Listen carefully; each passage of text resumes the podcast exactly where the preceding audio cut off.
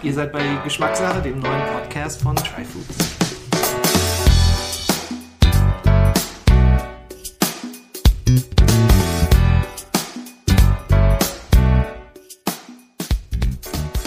Ja, willkommen zur neuesten Ausgabe von Geschmackssache, dem Podcast von Tryfoods. Heute beschäftige ich mich zum zweiten Mal mit dem Thema Fisch. Und dieses Mal geht es um den Dosenfisch und speziell um die Königin des Dosenfischs, nämlich die Sardine. Und dazu habe ich mir die Grande Dame des Dosenfisch hier in Deutschland vors Mikrofon geholt mit Anaïs Koos, Mitgeschäftsführerin von Maître Philippe Effier, einem Feinkostgeschäft in Berlin, das sich unter anderem auf die Sardine und Dosenfisch spezialisiert hat. Anaïs nimmt uns mit auf eine kleine Reise in die Welt der Sardine und es wird zum Teil sogar poetisch werden, wenn sie über den silberglänzenden Sardinenbauch im goldenen Olivenölsaft spricht. Also bleibt unbedingt dran, wenn ihr auch erfahren wollt, was einen guten Dosenfisch auszeichnet, wie man ihn essen und zubereiten kann. Also bleibt dran!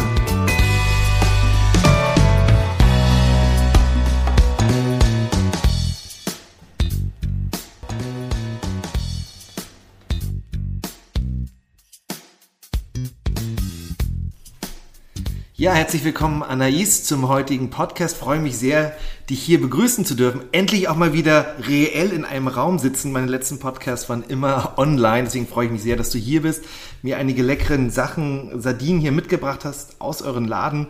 Und das ist auch unser Thema heute, Sardinen, Dosenfisch Deluxe. Schön, dass du da bist. Ja, danke, dass ich hier sein kann. Ich freue mich auch sehr, äh, mal wieder in, in echt, äh, ja, das ist großartig, freue mich. Ja, genau. Prima. Erzähl doch mal kurz am Anfang so ein bisschen was über euch, über Maître Philippe Effi. Wie ist es dazu gekommen? Ähm, was macht ihr? Also Maître Philippe Effi gibt es seit 1994. Maître Philippe ist mein Vater, Philippe, der Anfang der 70er Jahre nach Berlin gekommen ist, verschiedene Läden hatte, damals immer noch reine Weingeschäfte und ähm, wie gesagt Anfang der 90er Jahre beschlossen hat, dass nur Wein langweilig ist und dass er gern auch Käse und andere Köstlichkeiten aus Frankreich verkaufen möchte. Ähm, und das ist das, was wir machen. Wir verkaufen französische Feinkost. Schwerpunkt war damals, als Maître Philippe äh, gegründet worden ist, Käse ähm, französischer Rohmilchkäse, handwerklich, traditionell hergestellt. Damals gab es noch nicht so viel ähm, im Käsebereich in Berlin. Inzwischen hat sich das ja wirklich geändert. Es gibt mm. ja mhm. viele andere tolle Geschäfte. Aber damals war, es gab das KDW und das war's. Es gab ja noch nicht mal die Galerie Lafayette. Also das ist alles erst später gekommen. Genau, und wir haben also Käse, Wein Öl, Essig, Marmeladen, Pâtés, Oliven, alles, was das Herz begehrt und seit ungefähr zehn Jahren erst die äh, Sardinen in der Dose. Ja, genau. Wie, wie kam es dazu? Also ich glaube, das ist ja nicht das Erste, woran man vielleicht denkt, also bei französischen Feinkost für die meisten. Wie, wie kam es dazu, dass ihr das so ausgebaut habt und der ja so zu dem Spezialisten auch, würde ich mal sagen, in Deutschland geworden seid, oder? Ähm, definitiv. Also wir haben deutschlandweit auf jeden Fall die größte Auswahl. Ich frage mich manchmal sogar, ob wir nicht ähm, europaweit die größte Auswahl haben. Also das traue ich mich aber nicht so ganz zu sagen. aber also heimlich denke ich es schon. Also zum Beispiel, wenn ich in Paris bin und mal in der Grande Épicerie vorbeischaue, dann denke ich so, aber unsere Auswahl ist größer. Und ich meine, es heißt ja nicht, größer ist immer besser, besser aber wir ja. haben in dem Fall wirklich, wir haben die, die besten, wichtigsten Konserverien Frankreichs und Europas im Sortiment und genau. Aber wie, das, wie es dazu kam, das war wie äh, so oft tatsächlich ähm, Zufall. Also meine Eltern waren, ja, also Pi mal Daumen, vor vielleicht so elf, zwölf Jahren waren sie in der Bretagne im Urlaub und sind äh, da an der Küste rumgereist und zwangsläufig, wenn man in der, an der französischen Atlantikküste unterwegs ist, stolpert man irgendwann über eins der Geschäfte von der Belle-Iloise. Und das ist eine der bekanntesten Konserverien. Die haben überall an der Küste haben sie kleine, hübsche Geschäfte. Und da kommt man rein und ist im Fischeparadies, im Sardinenhimmel. Ähm, und das sieht alles wunder, wunderschön aus. Die Dosen sind toll bedruckt und die haben nicht nur die Dosen, sondern die haben auch ganz hübsche Accessoires, kleine Tabletts, wo man dann das Apero servieren kann und so weiter und so fort. Und meine Eltern sind in eins dieser Geschäfte reingegangen und haben gedacht, oh, ist ja toll. Und das bringen wir den Töchtern mit. So das mitbringen sie aus dem Urlaub. Und dann haben sie sich die, den Koffer vollgeladen mit Fischsardinen und sind zurück nach Berlin gekommen. Wir haben das gegessen und dachten, oh, ist ja toll. Voll lecker, das wollen wir auch haben. Äh, dann haben wir überlegt, gut, dann möchten wir jetzt gern Sardinen verkaufen im Geschäft und haben äh, La Belliloise kontaktiert und die haben sich äh, echt ein bisschen geziert erstmal. Also wir mussten den schon hinterher rennen. Ähm, mein Vater hat, glaube ich, drei, vier E-Mails geschrieben, immer, hey, können wir, wir können wir, können wir eure Produkte haben? Und irgendwann weiß ich noch, dann war ich im Laden und mein Vater läuft so mit dem Handy durch den Laden und filmt den Laden. Ich so, Papa, was machst denn du da?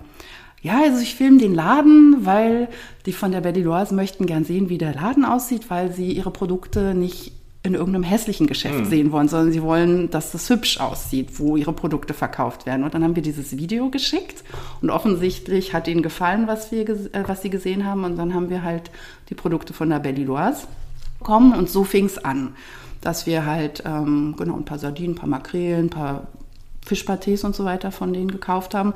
Und dann haben wir angefangen, uns mehr mit dem Thema zu beschäftigen. Was ist denn das? Sardinen in der Dose und haben festgestellt, es gibt aber auch noch andere Konserverien, die tolle Produkte machen und haben dann nach und nach das Sortiment erweitert und ähm, ja. Spannend. Ja, wir kommen, natürlich gehen wir jetzt gleich auf die Sardinen ja genauer ein. Aber vorher interessiert mich auch nochmal, Anaïs, so dein Aufwachsen, wir haben gerade über unsere Töchter schon gesprochen und dass deine Stimmt, ja. Tochter ja auch so halb in der Sardinenbar aufwächst, mhm. über die sprechen wir ja auch nochmal. Ähm, wie war es denn bei dir so als Kind? Also bist du dann mit Rohmilchkäse im Laden groß geworden und, und das immer schon gerne gemocht und war es dann auch immer für dich klar, dass du auch sowas machen möchtest? Also ich bin ja groß geworden, nicht im Käseladen, ich bin ja im Weinladen groß geworden. Wein. Also bevor mhm. ähm, mein Vater Maître Philippe gegründet hat, war er Mitbegründer von Viniculture. Den Laden gibt es ja immer noch, der ja. wird inzwischen von Holger Schwarz mhm. geführt. Ähm, ganz toller Spezialist für Naturweine. Und ähm, mein Vater hat zusammen mit Christoph Schürenberg Anfang der 80er Viniculture gegründet. Ich bin 78er Jahrgang und bin groß geworden auf Weinkartons. Also das war auch so, ich habe Nachmittage da verbracht ähm, bin auf den Weinkartons rumgeklettert, habe mit Weinkorken gespielt, bin mit der Sackkarre rumgefahren und so weiter und so fort. Also ich bin im Einzelhandel groß geworden, damals aber wie gesagt nur Wein, mit dem ich natürlich nicht so viel anfangen konnte, außer dass es ein toller Spielplatz war. Ähm, mein Vater hatte damals auch noch daran, erinnere ich mich, der hatte immer, der hatte zwei Tanks für Hausweine, waren riesige Edelstahltanks und da hat er die, die Weine direkt in Pfandflaschen abgefüllt und das habe ich dann zum Beispiel irgendwann als Kind total gerne gemacht, dass ich den Wein in diese Flaschen abgefüllt habe. Und dann hatte der so eine Verkorkungsanlage, da hat man die Flaschen reingestellt, oben die Korken dann rein, und dann musste man einmal so einen Hebel so mhm. runter machen, so und dann war der Korken in der Flasche. Das war total toll. Und da habe ich schon immer gesagt, ach, später arbeite ich mit Papa. Dann äh, kam ich in die Pubertät und da wollte ich dann nicht mehr mit meinem Vater arbeiten. Da war es dann so, dass ich dachte, nee, ich studiere mal Kunst oder so. Und ähm, habe dann auch nach dem Abi erstmal mich an verschiedenen Kunsthochschulen tatsächlich beworben, bin ich angenommen worden und ähm, habe dann so ein bisschen was anderes studiert und irgendwann und habe aber dann angefangen der Gastro zu jobben und habe dann sehr schnell gemerkt, aber so das Verkaufen, das liegt mir schon und ich mache das gern und ich bin auch gern im Kundenkontakt und so. Und dann ist so nach und nach in meinem Kopf der Gedanke gereift, vielleicht war dieser erste Gedanke aus meiner Kindheit, später arbeite ich mal mit Papa, vielleicht ist der doch gar nicht so blöd. Hat eine Weile gedauert, bis ich dann wirklich den Schritt gegangen bin und gesagt habe, okay, ich mache das. Ähm, aber ja, so war das. Und ich habe zum Beispiel auch ähm, das immer geliebt, die, die Winzer zu besuchen. Also wir sind immer, wenn, wenn wir nach Frankreich gefahren sind, mein Vater kommt ja aus Marseille, das sind ja, ich glaube, so circa 2000 Kilometer von Berlin mit dem Auto darunter zu fahren dann haben wir immer auf dem Hinweg ungefähr bei zwei Winzern gehalten und auf dem Rückweg auf, bei zwei Winzern, einfach weil mein Vater mhm. die besuchen wollte, neue ja, ja. Weine verkosten wollte und so fort. Und ähm, das war immer toll für mich. Also weil es also mir dann auch relativ schnell schon bewusst war, okay, das ist was Besonderes. Ähm, wir werden hier jetzt echt gut empfangen. Die haben super aufgekocht, die haben uns mit in die Weinberge genommen. Ich konnte Weintrauben direkt vom, von der Pflanze essen. Ähm, die hatten manchmal Schwimmbäder hinten im Haus, da konnten wir dann irgendwie als Kinder rumplanschen, während die Erwachsenen irgendwie Weine verkostet haben. Also das, ich bin sozusagen in diesem Feinkostkontext schon groß geworden, ja. Und das war gut. Ja. Und ihr, euer Geschäft ja heute, ihr, das ist ja weiterhin hauptsächlich, also einmal ist es ein Ladengeschäft und das andere ist jetzt ja auch ein Online-Geschäft, was ihr beides macht. Ne? Und ähm, kann man so sagen, was heute für euch wichtiger ist, ähm, so der Online-Bereich oder das Ladengeschäft? Also ich würde sagen, so von, vom Umsatz ist es wahrscheinlich vielleicht so ein Drittel, zwei Drittel, also zwei Drittel Laden, ein Drittel Online-Shop, aber der Online-Shop ist wirklich schon auch sehr, sehr wichtig für uns geworden. Den hat ja äh, meine Schwester groß gemacht, Noemi, die, oh, ich kann mir ja mal Jahreszahlen nicht so richtig merken, aber ich würde sagen, vielleicht vor acht Jahren oder sowas äh, ganz unerwartet dann auch im Laden eingestiegen ist, weil meine Schwester hat zum Beispiel nie dieses Ding gehabt, so ich arbeite mal mit Papa. Die wollte das nie.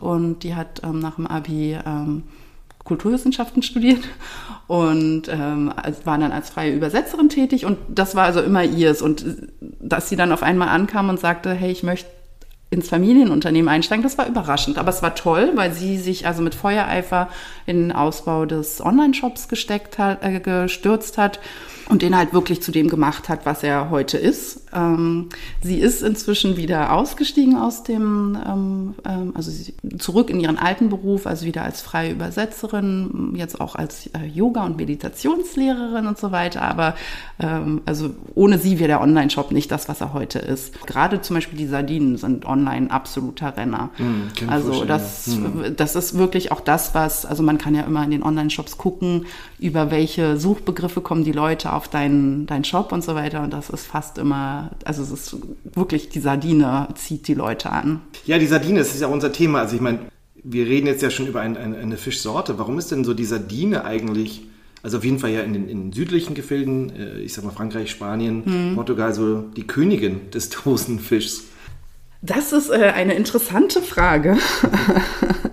die, äh, also ich es ging tatsächlich, ich glaube, es ist vielleicht einmal so ein bisschen die Größe. Also ich kann dir keine hundertprozentige Antwort sagen. Also was ich dir sagen kann, ist, dass ähm, das schon, das habe ich nachgelesen, in der römischen Zeit, äh, also die Römer schon angefangen haben, die Sardine haltbar zu machen, so wie sie es halt damals konnten. Also ähm, man hat wohl ähm, so in Frankreich an der Küste so Gerätschaften gefunden, wo die offensichtlich die Sardinen so ein bisschen zermahlen haben und dann mit äh, in, in Salzlake eingelegt haben, dann so ein bisschen getrocknet haben, mhm. sodass sie sie ein bisschen länger aufheben mhm. konnten. Aber wir sprechen hier jetzt von ein paar Wochen und so weiter.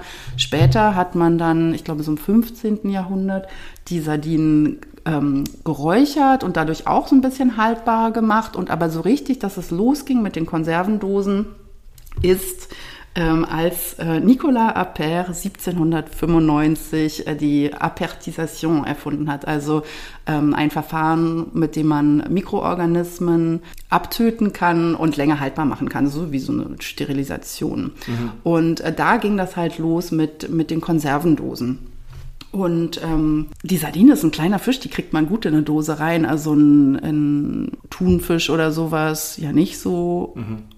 Und äh, die ist halt auch vor der französischen Küste einfach auch äh, gut zu fangen. Also ich glaube, es ist die Größe und auch einfach schon, weil, weil die traditionell offensichtlich schon wirklich über die Jahrhunderte hinweg einfach äh, in, also an der Atlantikküste von den Menschen gefangen und ja, geschätzt in wurde. Großen, in großen Mengen verfügbar wahrscheinlich. Genau, und in großen ne? Mengen verfügbar. So ein bisschen war ja auch mal so, also Sardine ist ja für mich so ein bisschen, also oder was wir hier im Vergleich haben, der Hering irgendwie so, ne? Also genau, oder so, so die arme Leute, Sprotte, genau, so, ne? so ein bisschen das, was, was, was günstig war, was ja auch fetthaltig, ne? die Sardine ist ja auch relativ fetthaltig, auch wie unser Hering, glaube ich. Mhm. Ähm, trotzdem, ich meine, so, da sind viele Vergleiche, aber andersrum, wenn ich jetzt so an deutschen Dosenfisch mhm. denke, dann denke ich jetzt nicht an irgendwie ein Premium-Produkt, sondern in Deutschland hat es ja eher ja, jetzt einen, einen minderwertigen Ruf. Das, das ist jetzt nicht totales äh, leckeres Premium-Gourmet-Produkt ist. Und das ist ja in Frankreich schon ein bisschen anders.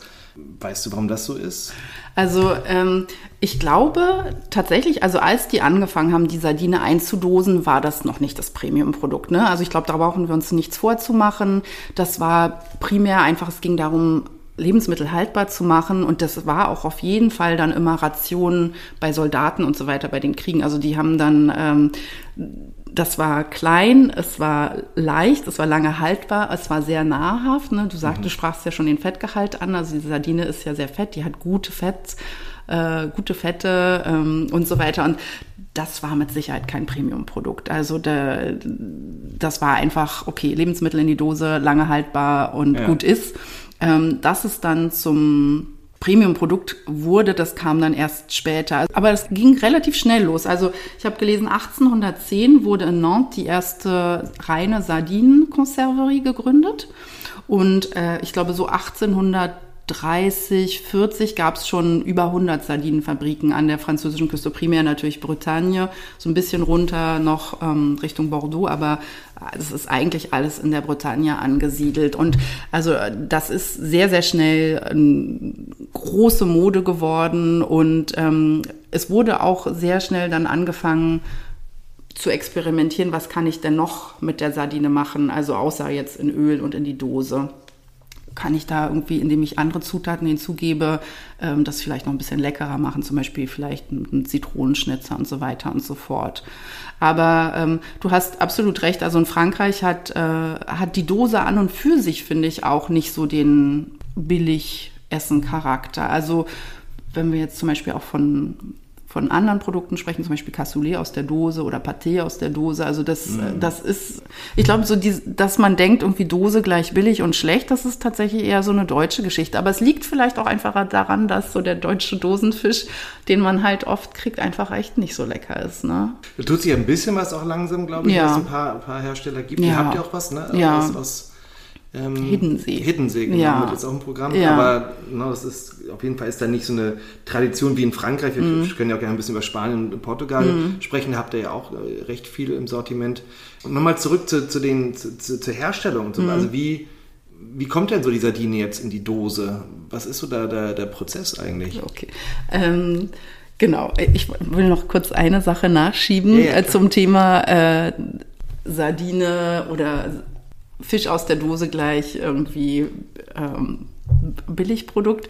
Ähm, als wir angefangen haben, die Sardinen zu verkaufen, haben wir auch tatsächlich mit diesen Vorurteilen zu kämpfen gehabt, ne? dass Leute so in den Laden kamen und also gerade vielleicht auch ältere Herrschaften, die so, die, die auch wirklich noch so ein bisschen die Erinnerung dran hatten, dass das früher Kriegsverpflegung war, irgendwie so, dass der Opa irgendwie immer hm. den Fisch aus der Dose essen musste und so weiter in schlechter Tomatensauce und dann standen die wirklich dann auch so vorm Regal und meinten so, ja, aber warum soll ich denn bitte für einen Fisch so viel Geld ausgeben? Ich gehe in den Supermarkt und dann kaufe ich mir eine Dose Fisch für einen Euro und bei euch kostet die fünf, sechs Euro, warum? Und so und ähm, die Berliner Hipster jetzt einfach nur so billigen Dosenfisch schick einpacken und genau, nee und das, da, dann also zum einen hat, aber wenn die Leute probieren, merken sie natürlich geschmacklich einen absoluten Unterschied. Aber und jetzt ist, kommen wir zu deiner Frage, wie kommt der Fisch in die Dose? Wenn man erklärt, wie der Fisch in die Dose kommt, dann verstehen die Leute auch, warum das halt natürlich kein 1 Euro Produkt ist oder von mir aus 2 Euro Produkt. Ähm, es ist nämlich so, der Fisch wird äh, vor der bretonischen Küste gefangen. Es gibt die Sardinensaison ist so von je nachdem also ist meistens so von März bis Oktober. Liegt daran, dass der, die Sardine ist ein Migrationsfisch. Das heißt, die Sardine lebt nicht immer vor der bretonischen Küste, sondern die schwimmt im Winter Richtung Süden. Die schwimmt ja tatsächlich bis äh, nach Südafrika runter. Und im Sommer schwimmt sie Richtung Norden, so bis ja, da so England und so weiter. Und die Sardine wird halt gefangen, wenn sie sich fett gefressen hat und Richtung Norden wieder schwimmt. Also und dann, solange sie sich vor der bretonischen Küste tummelt, wird sie halt gefangen und verarbeitet. Und die wird gefangen und wird sofort fangfrisch verarbeitet. Das heißt, die Schiffe fahren meistens nachts raus und kommen dann morgens an, zurück in den Hafen und da sind dann die Einkäufer von den Konserverien und kaufen den Fisch ein, beziehungsweise viele von den Konserverien haben auch ihre eigenen Fischer, die sie sozusagen unter Vertrag haben, wo sie einfach gleich ankommen und diesen Fisch nehmen und weiterverarbeiten. Äh, das ist alles Handarbeit. Das heißt, ähm, der Fisch wird von Hand, da wird der Kopf abgeschnitten, die Innereien rausgezogen, die Schwanzflosse zurechtgeschnitten und so weiter. Die werden von Hand sortiert, weil es ist auch äh, so, dass nicht jeder Fisch natürlich gleich gewachsen ist. Ja, es gibt so kleinere, ein bisschen murkeligere Sardinen und dann gibt es irgendwie schöne, fette Sardinen. Und der Anspruch von den Leuten, die in der Konserverie arbeiten, das sind übrigens meistens Frauen, wir können später auch nochmal darüber reden, warum. Ähm, der Anspruch von den Damen dort ist auch wirklich, dass es hübsch aussehen soll, wenn man die Dose aufmacht. Und dazu zählt halt, dass die gleich im Wuchs sein sollen. Das heißt, wenn du, du wirst immer, wenn du die Dose aufmachst, werden die ungefähr gleich groß sein, gleich formt und so weiter. Und das heißt, dieses Sortieren passiert auch von Hand. Das heißt, die haben, kann ich mir vorstellen, die haben so eine riesen Schüssel oder keine Ahnung. Ja, genau. Becken, die, wo die ganzen alle drin sind und dann müssen sie, greifen sie zu und haben da wahrscheinlich schon ein Auge dafür. Genau, also es ist so, also ich habe, ähm, wir haben ja schon verschiedene Konserverien auch besucht, um halt zu sehen, ja. wie äh, das Produkt in die Dose kommt. Und ähm, das sind große Reihen, wo ähm, die Damen dann halt entweder, also manchmal gibt es so, so ein Fließband, wo die Sardinen dann so in der Mitte lang fließen und wo sie sich dann vom Band nehmen. Aber zum Beispiel in Portugal kriegen die halt tatsächlich so einen riesigen Korb hingestellt. Und dann sind die, also zum Beispiel dieses Kopf- und Innereien entfernen, ist ein einziger Handgriff. Das ist so krass schnell, das ist unglaublich zu sehen. Ein und, Schnitt. Genau, und dann ähm, sortieren die die auf so Metallkörbe. Da werden die so reingesteckt und so kommen die nämlich dann später, werden die dann frittiert und gegart. Also also die kommen ja nicht, die werden nicht roh nicht in die roh. Dose gelegt, sondern die werden vorher frittiert und angegart. Genau. Und das, das, dafür sind halt diese Metallgestelle wichtig. Und ähm, was auch ganz äh, schön ist zu sehen, jede der Damen hat natürlich, so wie Köche, die haben ihre Schere namentlich versehen, ihr Messer namentlich versehen. Und ähm, bevor es losgeht mit der Schicht, ist halt wirklich auch so eine ganz hübsche Mise en place. Dann, also jede hat so ihren Stuhl und dann liegt das, ähm, das OP-Besteck das da und so weiter. Und dann, dann arbeiten die da. Und man nimmt nicht einfach irgendein Messer, sondern man hat sein Messer und seine Schere, damit man halt auch gut arbeiten kann. Hm. Genau, und dann werden die also wie gesagt, der Fisch wird äh, also erstmal geputzt, geköpft, die Flossen äh, zurechtgeschnitten, dann kommen sie auf diese Metallgestelle und dann werden die in Frankreich kurz anfrittiert. Dann wird das Öl abgetropft und dann werden die nochmal ähm, Dampf gegart. In Portugal wird dieses, äh, entfällt dieses Frittieren, da werden diese Metallkörbe kommen dann auf riesige Rollwagen und die werden dann in riesige Dampfofen geschoben. Metallenschwere Tür wie so von so einem, so einem altmodischen Safe oder sowas und dann kommen die dann rein, werden ein paar Minuten gegart, dann werden sie rausgeholt und dann von Hand wieder in die Dose gelegt. Und alles andere, was dann noch hinzukommt, also zum Beispiel Zitronenscheiben, Lorbeerblätter, Chilischoten, was auch immer, das wird auch alles von Hand reingelegt. Die, ähm, das Einzige, was dann maschinell abläuft, ist das Einfüllen des Olivenöls. Da werden die, kommen die dann auch auf so ein Lauf, Laufband mhm. und dann kommen die unter diese Olivenöl-Einfüllmaschine, macht es einmal pscht, dann ist die Dose voll mit Öl und natürlich den, den Deckel drauf und so weiter. Das ist auch maschinell. Aber alles andere ist tatsächlich Handarbeit. Mhm. Und zum Beispiel auch, also ich habe dir auch eine portugiesische Sardine mitgebracht von Pinhais aus ähm, Matosinhos, das ist bei Porto. Ähm, da, das ist die in scharfem Olivenöl, das ist meine Lieblingsportugiesische Sardine. Ähm, die haben, da kommt eine kleine Chilischote rein, da kommt portugiesischer Lorbeer rein, da kommt eine Nelke rein und der portugiesische Lorbeer wird zum Beispiel auch von Hand zurechtgeschnitten. Also die sitzen dann da, da sitzt dann eine Dame und schneidet dann einfach mal ihre ganze Schicht lang den Lorbeer so ein bisschen zurecht. Mhm. Ähm, und ja, also da, da ist einfach echt richtig viel Arbeit dahinter. Nur, nur beste Produkte, also zum Beispiel auch das Öl, was, was in die Dose kommt, das wird jedes Jahr neu verkostet und dann, also die Köche von der Conserverie verkosten dann verschiedene Öle und sagen, okay, dieses Jahr nehmen wir das, das ist das Beste. Mhm. Also das, das wird nicht mit irgendeinem Billigöl aufgefüllt. Jeder ja. jede Zutat. Ähm, sag mal, wie, wie viele Konserverien habt ihr denn im Programm so ungefähr? Also, lass mich kurz überlegen. La Belle-Iloise, La Perle des Dieux, La Compagnie Bretonne des Poissons, Les Mouettes d'Arvor, La Pointe de Penmar. Das hört sich immer schon gleich lecker an. also das sind die Franzosen, die wichtigsten. Ich habe äh, ich hab noch welche aus dem Baskenland, das ist aber nicht in dem Sinne eine Konserve, die kommen ins Glas, das ist auch ganz spannend. Ah, ja, die durfte ich auch schon probieren. Äh, Jean de Luz, ja genau, Jean de Luz aus Saint-Jean de Luz. Ähm, genau, und dann haben wir noch Pinhais aus Portugal, Ramon Peña aus Spanien, wenn ich jetzt einen vergesse. Aber so, also so acht, knapp, so acht, acht, sagen wir mal zehn, mhm. zehn, genau.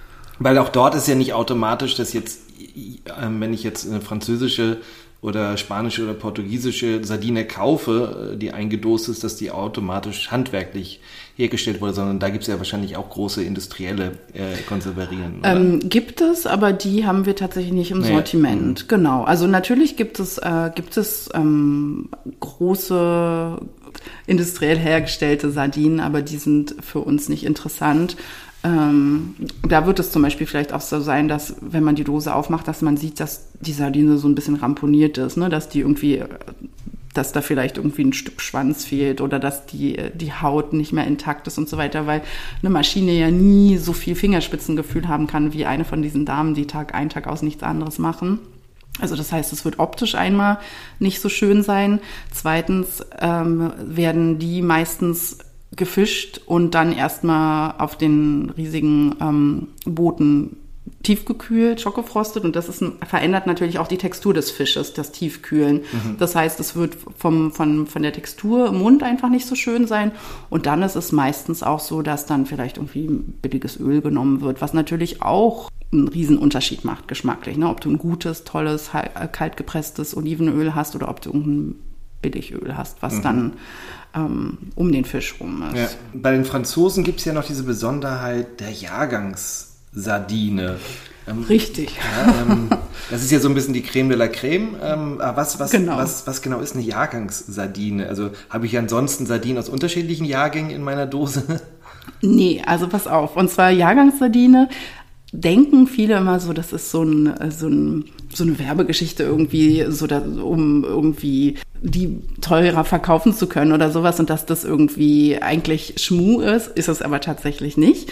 Ähm, es hat auch nichts zu sagen, also zum Beispiel beim Wein sagt man ja irgendwie, okay, das war ein Jahrhundert-Jahrgang äh, mhm. oder der Jahrgang war irgendwie nicht so dolle oder der Jahrgang war irgendwie total kalt, deswegen sind die Weine irgendwie, haben weniger Alkoholgehalt oder der Wein war besonders, der Jahrgang war besonders heiß, deswegen sind die alle so ein bisschen voller. Also beim Wein macht ja der Jahrgang wirklich einen Unterschied, bei der Sardine nur bedingt, aber also als Jahrgangssardine kommen tatsächlich nur die besten eines Fanges in die Dose. Das heißt, ich habe ja vorhin schon gesagt, die Sardinen werden gefangen, kommen dann an Land und dann sind dann die Leute von der Conserverie, die die, Sardine, ne-, äh, die Sardinen in Empfang nehmen und dann werden die sortiert nach Größe und aber vor allem werden, ähm, wird auch so ein bisschen der Fettgehalt analysiert.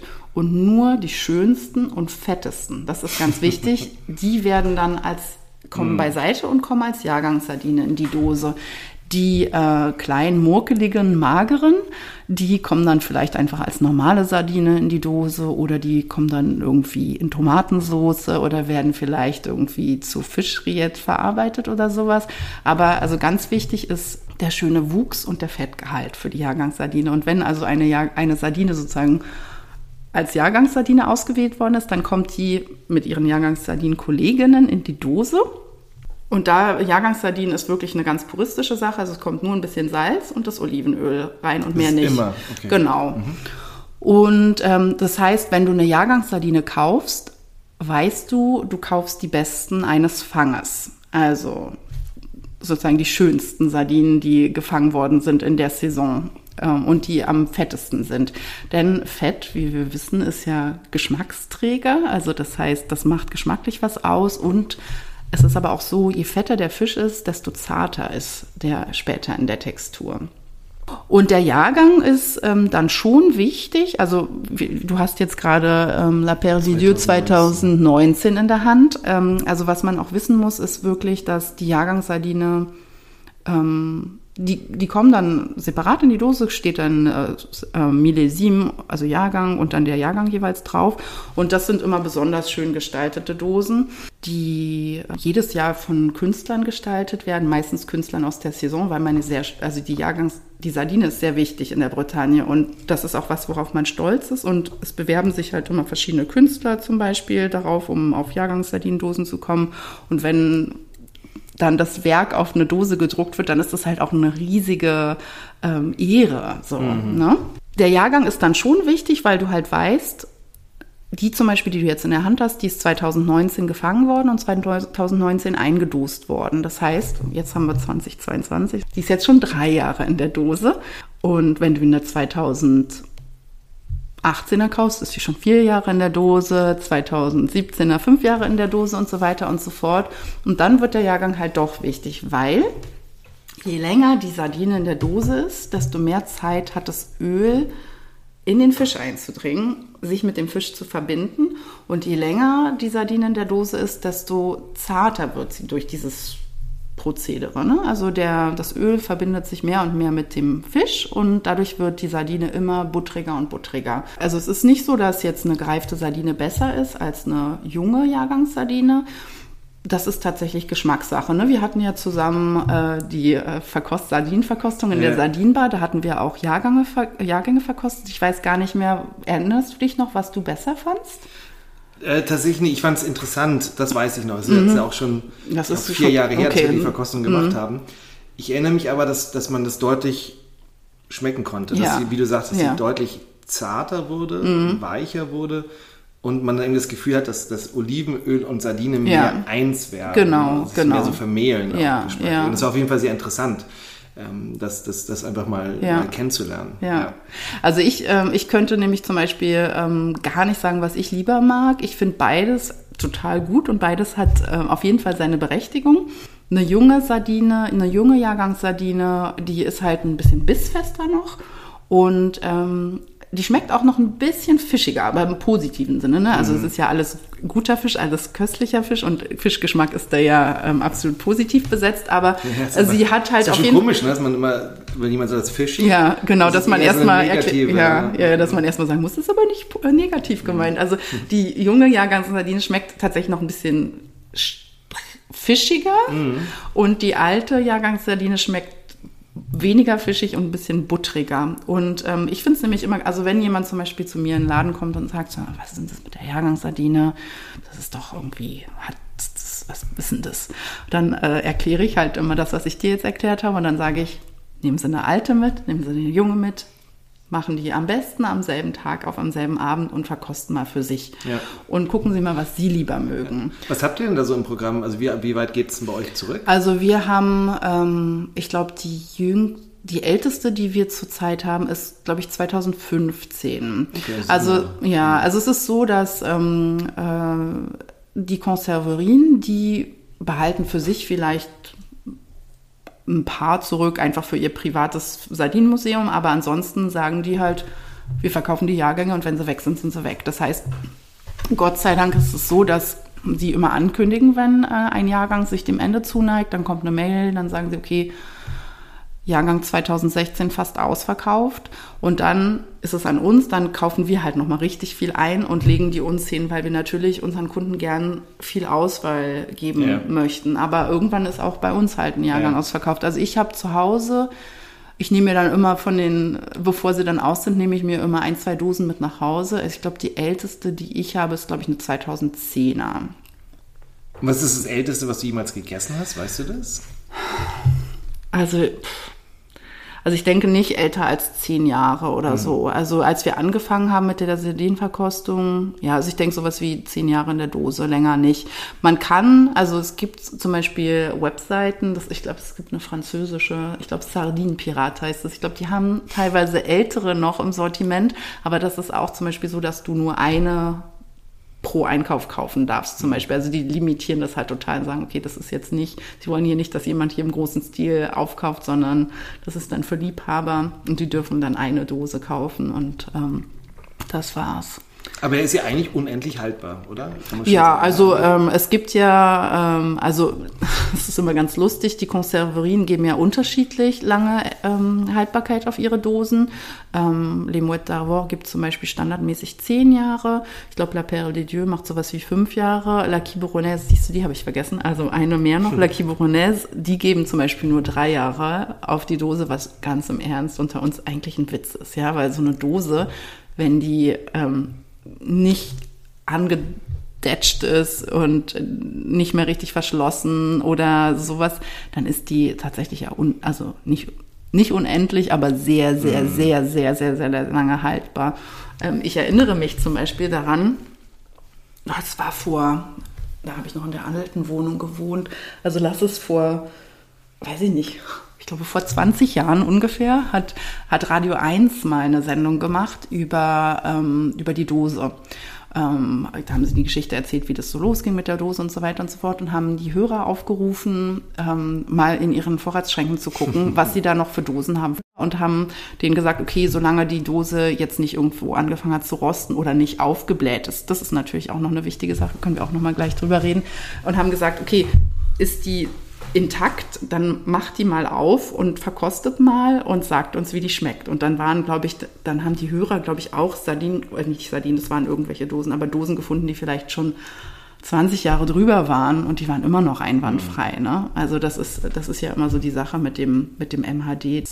Ähm, wir haben jetzt ja vor allen Dingen über französische ähm, Sardinen gesprochen. Ähm, du hast ja schon vorhin kurz gesagt, als es um die Herstellung ging, mm. dass in Portugal nicht frittiert wird. Mm. Ähm, was sind denn sonst vielleicht so Unterschiede zwischen den, also ich denke mal so Frankreich, Spanien, Portugal sind schon die Hauptländer. Ja, so, auf ne? jeden Fall. Kannst du sonst so ein bisschen sagen, was so ja, die, die Unterschiede zwischen den Sardinen aus den Ländern gibt, falls man das sagen kann, dass es bestimmte Charakteristika gibt? Mm, ja, kann man auf jeden Fall schon sagen. Also äh, wie gesagt, bei den Portugiesischen ist es so, dass dieser Schritt des Frittierens äh, generell nicht gemacht wird und dass ähm, die Portugiesen dieses Thema Jahrgangssardine überhaupt nicht kennen. Also es geht jetzt los. Pinhais hat jetzt ähm, anlässlich ihres 100-jährigen Firmenjubiläums oder 90-jährigen, ich weiß es nicht, aber also anlässlich eines wichtigen Firmenjubiläums haben sie halt eine Jahrgangssardine rausgebracht.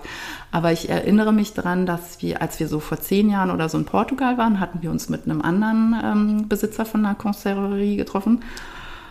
Also Conserverie ist sozusagen, Konserve ist Konserve auf Französisch und mhm. Conserverie ist die Konservenfabrik slash Manufaktur.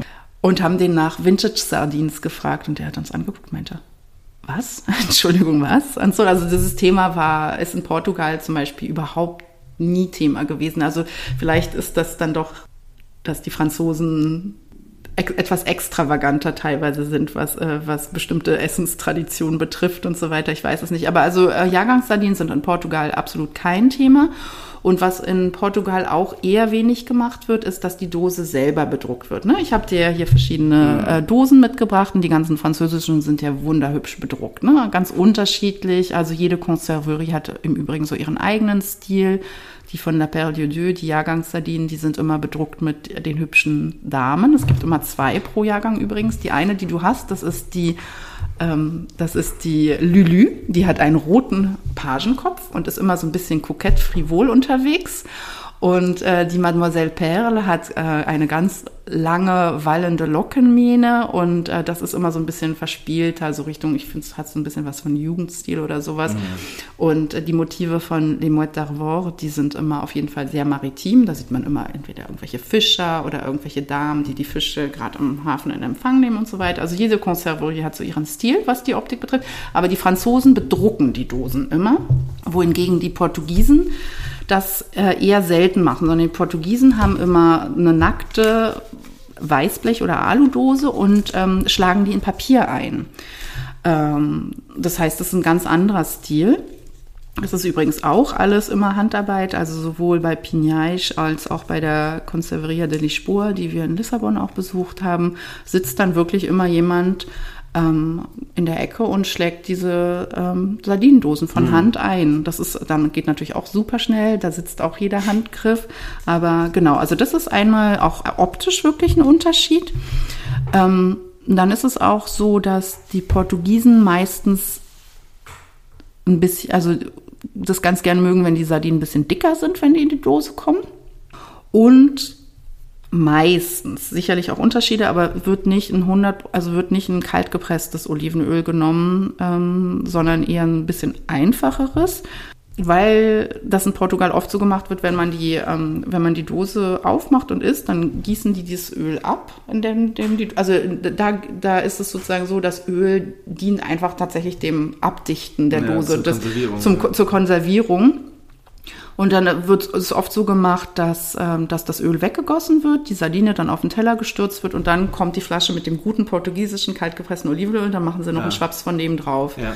Also das haben wir auch in, in Lissabon gesehen bei der, der Sardinenbar in Lissabon, wo wir waren, wo übrigens dann auch die Idee der Sardinenbar in Berlin geboren ist, äh, da haben die das wirklich so gemacht. Dann haben, dann haben wir es gesehen, meinen, was machen die denn? Gießen das Öl weg, Sardine auf den Teller, aha, und jetzt kommt das gute Öl. Ölwechsel. Ja, Ölwechsel, genau, Ölwechsel, äh, bevor, bevor die Sardine gegessen wird. Ja, und ich erinnere mich genau, als wir auch die Verkostung gemacht haben, dass wir das auch gemacht haben, die so gegessen. Und bei den Franzosen haben wir das zum Teil dann auch noch äh, mit Brot getunkt, weil das genau, sehr lecker ist. Genau, also das ist auch wirklich so. Also das ist das Öl in den französischen Sardinendosen ist einfach wirklich richtig lecker und ich finde es tatsächlich viel zu schade, es wegzukippen. Also ich würde jetzt nicht unbedingt immer das ganze Öl aufessen, aber auf jeden Fall noch, wenn man ein bisschen Brot übrig hat, noch ein kleines Hüngerchen, dann da reinditschen und, äh, und äh, weiter essen, das passt ganz gut. Zumal ja auch ne, bei den Franzosen dann öfter auch vielleicht noch eine andere Zutat drin ist. Ich habe dir die hier mitgebracht heute mit Tapenade noch und einmal mit ähm, Piment d'Espelette und äh, Bayonner Schinken. Und das willst du ja dann auch alles noch aus der da Dose bin ich kriegen. sehr drauf äh, gespannt. Ja. Dann habe ich dir ja noch eine äh, spanische Sardine mitgebracht.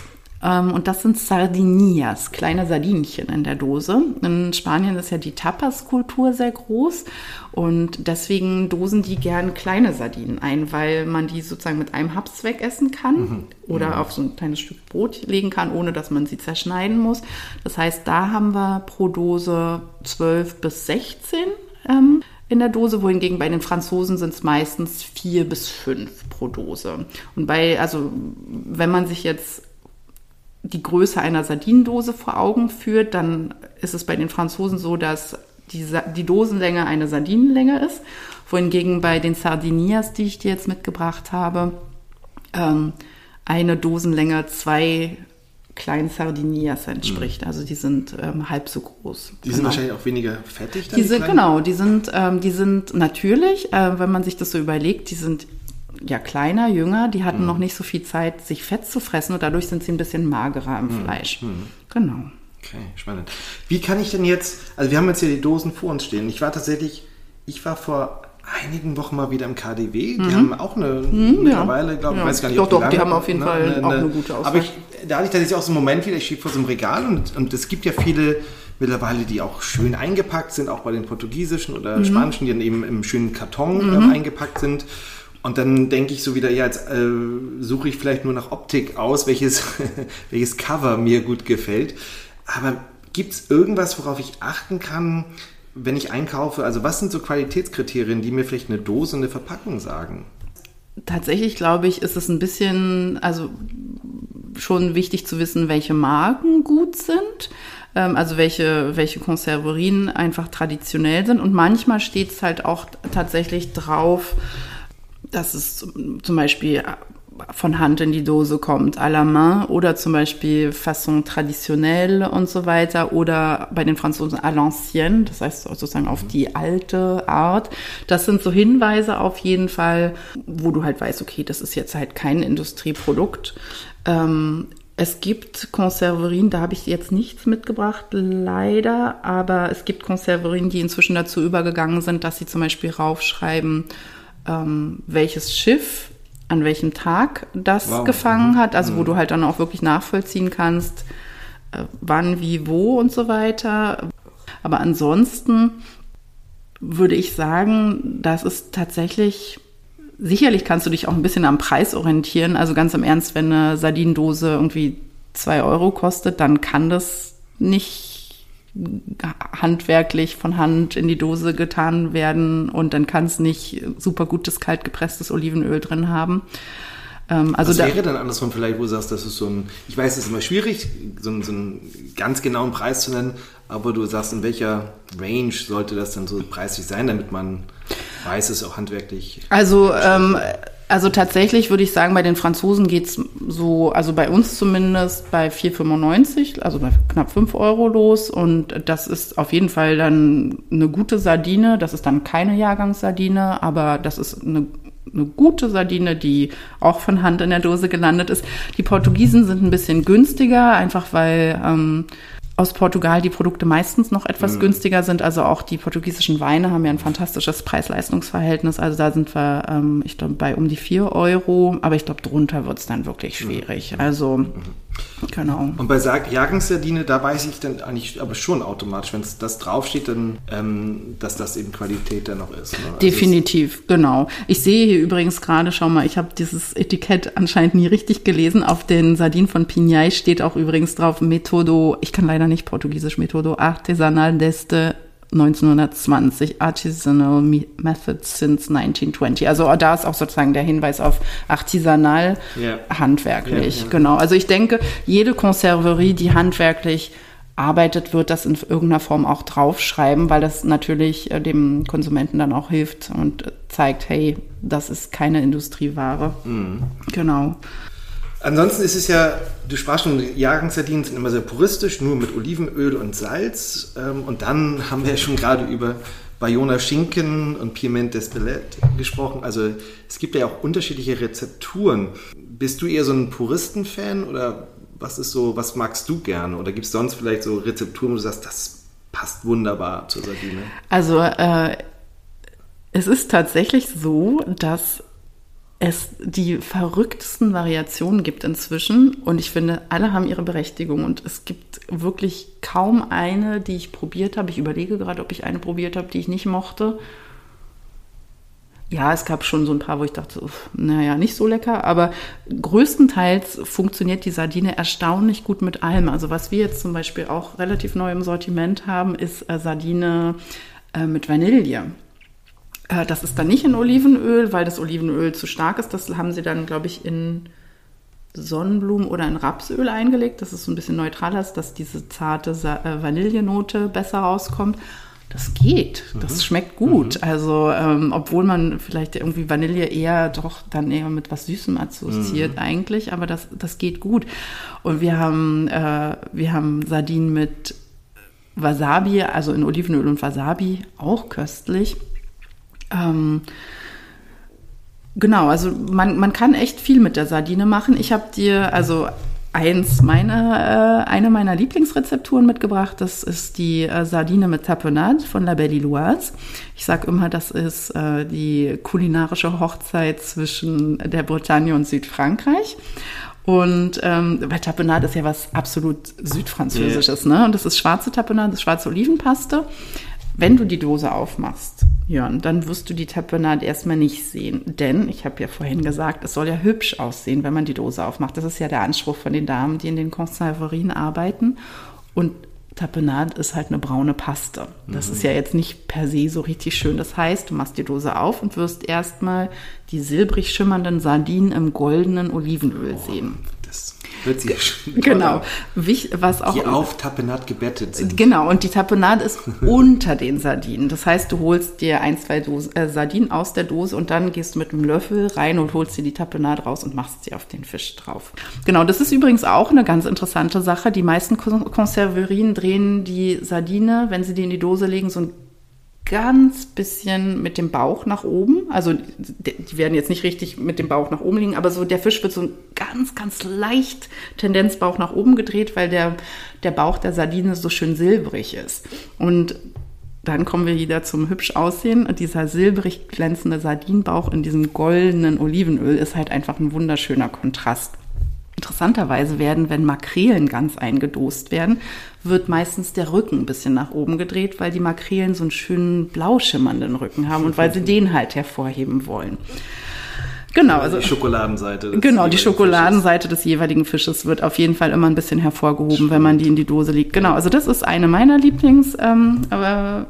Ähm, genau, dann habe ich dir ähm, die Sardine à la Lusienne mitgebracht, also eine Hommage an Saint-Jean-de-Luz im französischen Baskenland, Atlantikküste kurz vor der äh, spanischen Grenze. Und da sind halt die zwei ähm, bekanntesten Produkte aus dem Baskenland mit der Sardine in der Dose, Piment d'Espelette, dieses nicht ganz so scharfe Chili aus dem französischen Baskenland und der Bayonner Schinken. Hört sich erstmal wild an, ist aber wirklich köstlich. Aber was du wissen musst, ist es halt, das ist eine Geschmacksexplosion in der Dose. Ne? Das, da sind wir überhaupt nicht puristisch, sondern das ist bam, so. Also einfach ganz viele Geschmäcker, ähm, aber perfekt aufeinander abgeschmeckt. Also das muss man auch wirklich sagen, die die Köche, die diese Rezepturen entwickeln, die machen echt einen guten Job. Also das ist wirklich alles, alles köstlich und dass es dann mal Sachen gibt, die einem persönlich nicht schmecken, weil man vielleicht nicht so gern scharf ist und die Dose ist aber extra scharf angelegt oder sowas. Das ist, ähm, Das ist natürlich das eine, aber ansonsten, genau, also ist der Fantasie keine Grenzen gesetzt. Das ist auch immer spannend. Ich warte auch schon immer sehnsüchtig auf Neuheiten. Also das ist immer so, ah, wann bringen sie denn mal wieder was Neues raus? Du hast ja gerade schon die Makrele erwähnt. Also wir haben ja ne, vor allem ja über die Sardine gesprochen, mhm. aber es gibt ja eben noch andere eingedoste Fische und ja auch Meeresfrüchte. Was sind vielleicht noch so andere Sachen, wo du sagst, das, ne, also jenseits der, der Sardine, was, was lohnt sich da noch, so andere Fische oder Meeresfrüchte auch? Genau, also ähm, es ist so, dass äh, also der erste Fisch, der richtig eingedost worden ist, ist die Sardine gewesen. Das war ein Riesending auf jeden Fall. Äh, hatte ich ja gesagt, da um 1820, 30 und so weiter. Aber habe ich ja auch schon gesagt, die Sardine ist ja ein Wanderfisch und die Sardinsaison ist ja nicht das ganze Jahr über. Und ähm, dann haben halt die Konserverien irgendwann überlegt, naja, was mache ich denn den mhm. Rest des Jahres mit der Konserverie? die, da kommt kein Geld rein, wir produzieren nicht, die Arbeiter sind während der Zeit ähm, nicht beschäftigt. Das waren halt alles auch wirklich Saisonarbeiter im Übrigen nur. Und dann haben sie mal geguckt, hm, was kann man denn noch für Fisch in die Dose tun? Und dann sind sie zum Beispiel auf ähm, die Anchovies gekommen, also Sardellen, nicht Sardinen, oder auf die Makrele. Und die Makrele, da ist die Fangsaison zum Beispiel im, im Winter. Also ich glaube von November bis Februar oder sowas ist Makrelensaison. Und dann haben sie halt angefangen, die anderen Fische einzufangen und einzudosen, wenn die Saison hatten, wenn die Sardine keine Saison hatte. Also Makrele ist ähm, ein super Fisch aus der Dose. Ich muss gestehen auch, ähm, dass ich inzwischen lieber eine Makrele mir aufmache als eine Sardine. Liegt aber daran, dass ich glaube, ich habe einfach so viel Sardinen in meinem Leben schon gegessen, dass ich gerade so ein bisschen eine Sardinenüberdosis habe. Also als, nämlich als wir angefangen haben, ähm, auch zu gucken, was gibt es noch für andere Sardinen und so weiter, haben wir einfach wahnsinnig viel verkostet. Ich meine, wir haben ähm, wir haben mit dir ja auch einiges verkostet und ich meine, wir haben dann vielleicht 15 verschiedene scharfe Sardinen probiert und das ist einfach so, so viel Sardine, die ich in meinem Leben schon gegessen habe, dass ich inzwischen immer denke, oh nee, ich nehme lieber eine Makrele oder ich mache mir eine Ostseesprotte auf oder sowas. Ähm, genau, aber die Makrelen kann man gut eindosen, Thunfisch sicherlich auch, wobei man beim Thunfisch so ein bisschen gucken muss, ne, wo wird der gefangen ja. und so weiter. Die Sardine im Übrigen, also ich habe ähm, auch gerade vor ein paar Tagen noch einen Artikel in der Zeit gelesen von einem Meeresbiologen, der halt von überall die Bestände bekommt und so weiter und der wirklich sagt, okay, Sardine ist zumindest Atlantikküste kein Problem, weil die einfach in so großen Mengen vorkommt und inzwischen auch die meisten französischen Konserverien zumindest auch sagen, sie kaufen die erst ab einer bestimmten Größe ein. Die, wenn die zu klein sind, machen sie es nicht. Ähm, die Makrele ist tatsächlich auch überhaupt kein Problem. Die hat ähm, auch gute Bestände und so. Genau, also Makrele passt gut in die Dose und dann natürlich verschiedene Meeresfrüchte, wie du sagtest. Also gerade aus Galizien gibt es zum Beispiel köstliche Miesmuscheln in der Dose. So gut ähm, oder zum Beispiel Chipirones ähm, oder Pulpo. Ähm, also das, das funktioniert auch sehr, sehr gut in der Dose. Mhm. Ja. ja.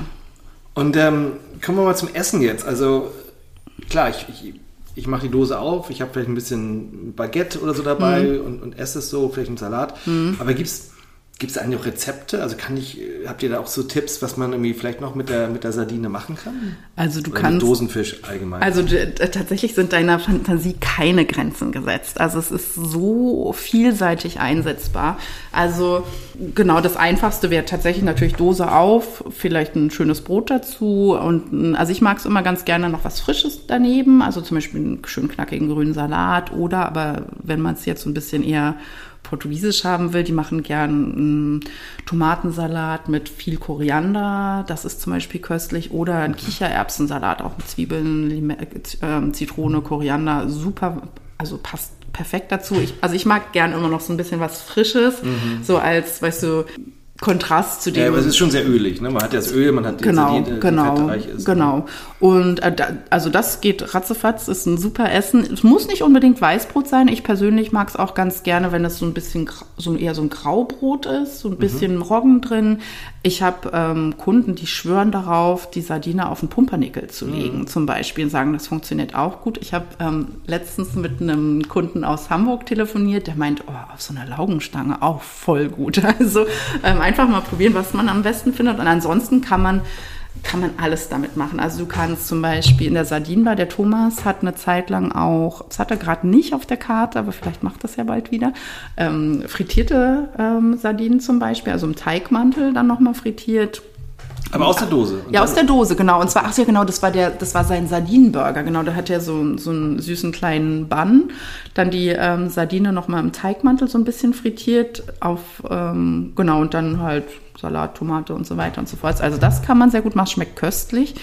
Ähm, du kannst natürlich auch ähm, dir eine, selber eine Sardinade machen. Sardinade ist eine Sardinenpaste, nimmst, nimmst die Sardine aus der Dose, ähm, zerquetscht sie so ein bisschen mit der Gabel, machst vielleicht, damit es ein bisschen cremiger wird, kannst du ein bisschen Frischkäse oder sowas mhm. reintun, verschiedene Kräuter, dann noch ein bisschen Öl aus der Dose, das einfach vermengen und das dir dann aufs Brot schmieren einfaches, schnelles Essen machen viele Kunden von uns. Nudeln kochen, Dose auf, Fisch auf die Dose, einfach so ein bisschen mit der Gabel äh, zerteilen und dann hast du schon irgendwie äh, köstliche ja, Sardinenpasta. Genau, also man kann, dann, oder ich man kann kapern oder so, so, so viel machen. Zum Beispiel Annabella von Annabella's Kitchen.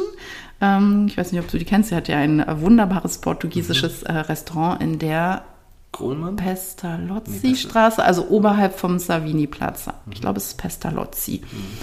Und äh, die hat zum Beispiel auch da daraus so kleine frittierte Fischbällchen zum Beispiel mal gemacht. Also, du, also man kann wirklich ganz, ganz, ganz viel machen. Wir haben auf jeden Fall auch ein paar Rezepthinweise auf unserer Webseite. Und ähm, es gibt inzwischen auch ein paar Kochbücher, die tatsächlich sich nur mit dem Thema, mhm. was mache ich denn mit Fisch aus der Dose beschäftigen und so. Also da, da kann man wirklich wunderbar rumexperimentieren. Ja, ja. Also Aber es ist schon klassisch so in Frankreich und in Portugal ist es so eher auch so, so eine Art Aperitivo-Kultur, ne? Ja, so, schon, ne? so, schon, so schon, schon, auf jeden Fall. Ich sag mal so an der, keine Ahnung, an der Bar steht, man hat seinen frischen Weißwein dazu und dann ja, auf jeden Fall. Ja, ja, auf jeden Fall. Das ist, ist ähm, es ist ja auch wirklich, äh, das finde ich immer so gut auch an den Fischkonserven. Du hast halt wirklich, wenn du so ein paar im Haus hast, du bist halt für alle Eventualitäten gewappnet. Kommen Freunde noch vorbei ja, ja. irgendwie und du hast nicht richtig was, dann machst du so eine Dose auf irgendwie. Mhm. Vielleicht hast du ein bisschen Brot noch da oder vielleicht hast du noch ein bisschen Baguette tiefgekühlt oder was, du wächst es schnell auf und schon sind alle begeistert. Kommst spät nach Hause, hast noch ein kleines Hüngerchen, ist die Dose auf jeden Fall auch gut und so. Also ähm, ja, aber es ist schon eher traditionell so, so Apero auf jeden Fall, ja. Vorspeise. Ja. Die Sardinenbar ist ja schon zwei, dreimal gefallen jetzt im Podcast. Mhm. Ähm, du sagtest ja eingangs, dass ihr, als ihr Dosenfische so verkauft habt mhm. im Laden oder online, war das auch äh, eine Kommunikationsaufgabe, dass man den Leuten erstmal sagen musste, dass das ja. Qualität ist. Jetzt äh, stelle ich mir beim Restaurant das noch einen, einen Schritt weit schwieriger vor, ähm, das zu argumentieren. Also, weil ich mir vorstelle, ich gehe in ein Restaurant, setze mich an den Tisch und dann kommt eine Dose auf den Tisch, die dann geöffnet wird. Äh, wie, wie kam es dazu? Ähm, und, und äh, ja, also ich meine, das Restaurant gibt es ja schon einige ja. Jahre, das heißt, es ist erfolgreich. Also wie habt ihr das geschafft, dass das auch läuft, so etwas? Ja? Genau, also das war äh, genauso wie die Tatsache, dass die Sardine irgendwann bei uns im Sortiment gelandet ist. Es war tatsächlich auch mehr oder weniger eigentlich Zufall. Also wir waren im Urlaub in, in Lissabon und dann gibt es da dieses Fischkonservenrestaurant Sol et Pêche. Fisch, äh, Son, Son, Sonne und Fisch, ähm, wo du halt, das ist ganz, ganz klein und das ist ähm, auch wirklich ganz, ganz apart, weil das ein altes ähm, Fischerei also Fisch, Fischereizubehörgeschäft ist. Das heißt, da sind an den Wänden wirklich noch so ähm, wie so Apothekerschränke, wo halt dann die verschiedenen Haken drinne waren und die verschiedenen Köder und so weiter. Da hängen dann noch so ein bisschen Netze und das ist aber wirklich nicht so, dass sie das nachträglich so gemacht haben, sondern das, das war wirklich so. Und da sind drin vielleicht fünf Tische oder sowas. Draußen sind dann vielleicht, also ich, es ist schon eine Weile her, aber draußen sind vielleicht auch nochmal fünf, sechs Tische. Das ist relativ klein. Mhm. Und dann haben sie an der, an der Wand Vitrinen, wo dann halt so verschiedene Dosen drin sind. Und dann sagst du, ich will das, ich will das, ich will das. Dann machen sie es dir auf. Wie gesagt, schlechtes Öl wird weggegossen, Fisch auf dem Teller, gutes Öl drauf. Und ähm, wir haben das, äh, wir waren da und haben erstmal so zwei, drei Dosen bestellt und dachten wir, oh geil, wollen wir noch mehr? Und dann haben wir noch das probiert und noch das probiert und noch das probiert. Dazu dann schönen portugiesischen Weißwein und so weiter. Und das war wirklich so toll. Ähm, Thomas, mein äh, ehemaliger Lebensgefährte. Der ist damals relativ frisch von Irland zurück nach Deutschland gekommen und ähm, hat so ein bisschen überlegt, was er jetzt zurück in Deutschland machen möchte. Er ist gelernter Koch und er wollte aber nicht zurück in die klassische Gastronomie viele Köche haben ja nach ein paar, nach den Lehrjahren und nach den äh, sehr, sehr anstrengenden Jahren in der, in der Küche, das ist ja einfach ein krasser Knochenjob, haben sie ja dann irgendwann keine Lust mehr so auf die klassische Gastronomie. Und dann hat er, haben wir so gedacht, Mensch, Thomas, wäre das nichts für dich? Und äh, Thomas war auch ganz begeistert. Und da, so ist diese Idee der Sardinenbar geboren, dass wir gesagt haben, das Konzept ist so toll. Wir haben die Sardinen zu Hause in Berlin im Geschäft. Ähm, wir haben portugiesische Weine warum machen wir das nicht einfach? Und ähm, genau, dann hat Thomas an, also das war auch klar, dass das Thomas äh, Sache ist. Also wir haben natürlich mit Rat und Tat zur Seite gestanden, haben uns äh, Locations mit angeschaut, unseren Senf dazu gegeben, als dann diese, äh, die Location in der, Sardin, äh, in der Grunewaldstraße gefunden wurde und auch der Mietvertrag unterschrieben war und so weiter, haben wir natürlich dann auch geholfen beim Gestalten der Karte. Ich habe damals die ersten Mitarbeiterschulungen noch gemacht ähm, und also das heißt, wir waren als Familie Köss, also mein, mein Vater, meine Schwester, meine Mutter auch und so weiter, wir waren total involviert bei der Gründung, aber das ist schon, schon Thomas Ding. Das macht er ähm, alleine und ganz toll. Und es ging tatsächlich von Anfang an ziemlich schnell und gut los, weil ja, es halt so ein neues. Nee, also ähm, hm, also ich glaube, also ich glaube schon so ein bisschen, aber ähm, das ist, äh, wir hatten echt Glück, das ist auch von der Presse einfach super gut aufgenommen worden. Also das, ähm, ich glaube, der erste, der es erwähnt hatte, war Nico, Nico Sweinwald, Nico Rechenberg mhm. in seinem Newsletter. Und dann war das wie so ein Schneeballsystem. Dann hat der Tagesspiegel darüber geschrieben, die Morgenpost und dann kam auf einmal das Fernsehen und so weiter. Er hat eine extrem gute Presse sehr, sehr schnell gehabt und die Neugierde war mhm. einfach bei allen Leuten total da, ähm, zu, zu sagen so, hey, das ist ja toll, das gibt's ja so noch nicht. Und ähm, nee, erstaunlicherweise ähm, findet keiner das komisch zu sagen, ich gehe ins Restaurant und lass mir eine Dose aufmachen, weil das ganze Ambiente halt auch so stimmt. Ne? Ich meine, dann sind, Thomas macht ja dann auch einen leckeren Salat dazu, dann gibt's Brot, dann gibt's den Wein und man sitzt einfach so schön da. Und ähm, das ist auch ganz oft so, dass Berliner, wenn die Besuch kriegen, zum Beispiel ihren Besuch in die Sardinenbar nehmen. Also das ist ganz viele von seinen Stammkunden, die dann halt so sagen so, ich habe Besuch aus Westdeutschland, wir gehen jetzt mal in die Sardinenbar, das kennen die so nicht. Also das ist einfach so, so was ganz Eigenes, ganz Besonderes und also ich glaube, die Skeptis hm. Skepsis ist nicht hm. so. Aber kann ich denn da auch so eine Art Sardinenverkostung dann eigentlich machen? Also was, wo man eben, weil das Interessante finde ich ja daran, ich sag mal so zu Hause eine Dose mhm. aufzumachen, das kann ich ja vielleicht noch, aber das Schöne ist ja mhm. genau, dass man da dann die Möglichkeit hat, mal so unterschiedliche Sachen auch äh, kennenzulernen, wie ihr, wie du ja sagtest, auch in Lissabon. Ne? Ja, also es ist ähm, so in dem Sinne, er hat jetzt kein Sardinen-Tasting-Board oder sowas, was du bestellst, wo du halt äh, standardmäßig die, die und die Sorte bekommst, aber die meisten Leute gehen ja eher in der Gruppe essen ja. und dann kannst du natürlich sagen, so, oh, wir nehmen, komm, wir nehmen, wir fangen erstmal mit der Sorte an, mit der Sorte und dann ähm, sag, stellst du fest, okay, hast du doch noch ein bisschen mehr Hunger, wo, nehmen wir noch eine dazu und dafür sind ja dann auch Thomas und seine Leute da, um halt